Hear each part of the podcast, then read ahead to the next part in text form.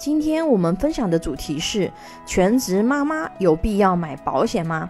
很多朋友第一时间可能会觉得啊，全职妈妈是不需要买保险的，觉得父母年纪大了，老人需要保险，孩子小，哎需要保险。那么很多先生是家里的顶梁柱，他也是很重要的，他需要保险。但是很少人会说，我全职妈妈，全职妈妈也很需要保险。实际上，全职妈妈呀是一项艰难却又风险极高的职业。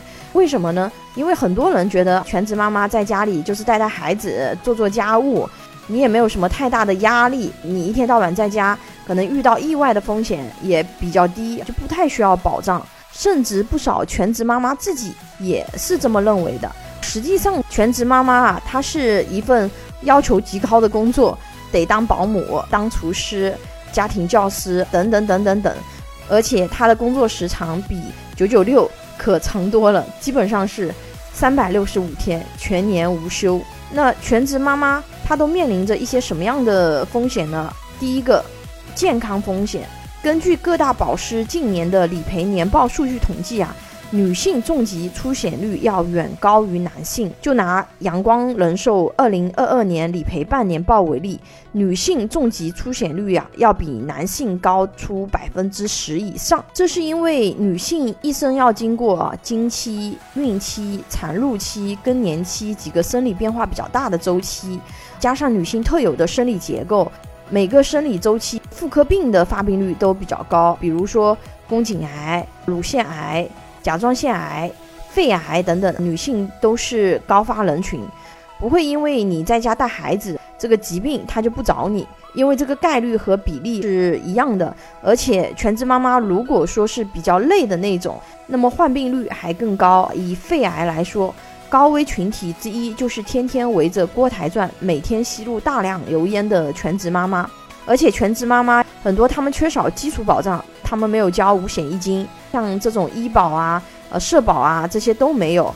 如果他们这些基础的社会保障都没有，遇到疾病那也没有钱进行报销，基础的医保也没有。再一个呢，到了晚年他也没有退休金的保障。如果在中年的时候发生婚姻危机，那真的是啥啥都没有了。所以说，很多全职妈妈也应该为自己去考虑，给自己去做好一些保障和规划，保障自己在遇到疾病的时候。有钱治病，有钱养病，在老年的时候呢，也能有退休金进行领取。有一句话叫做“久病床前无孝子”，人都是很现实的。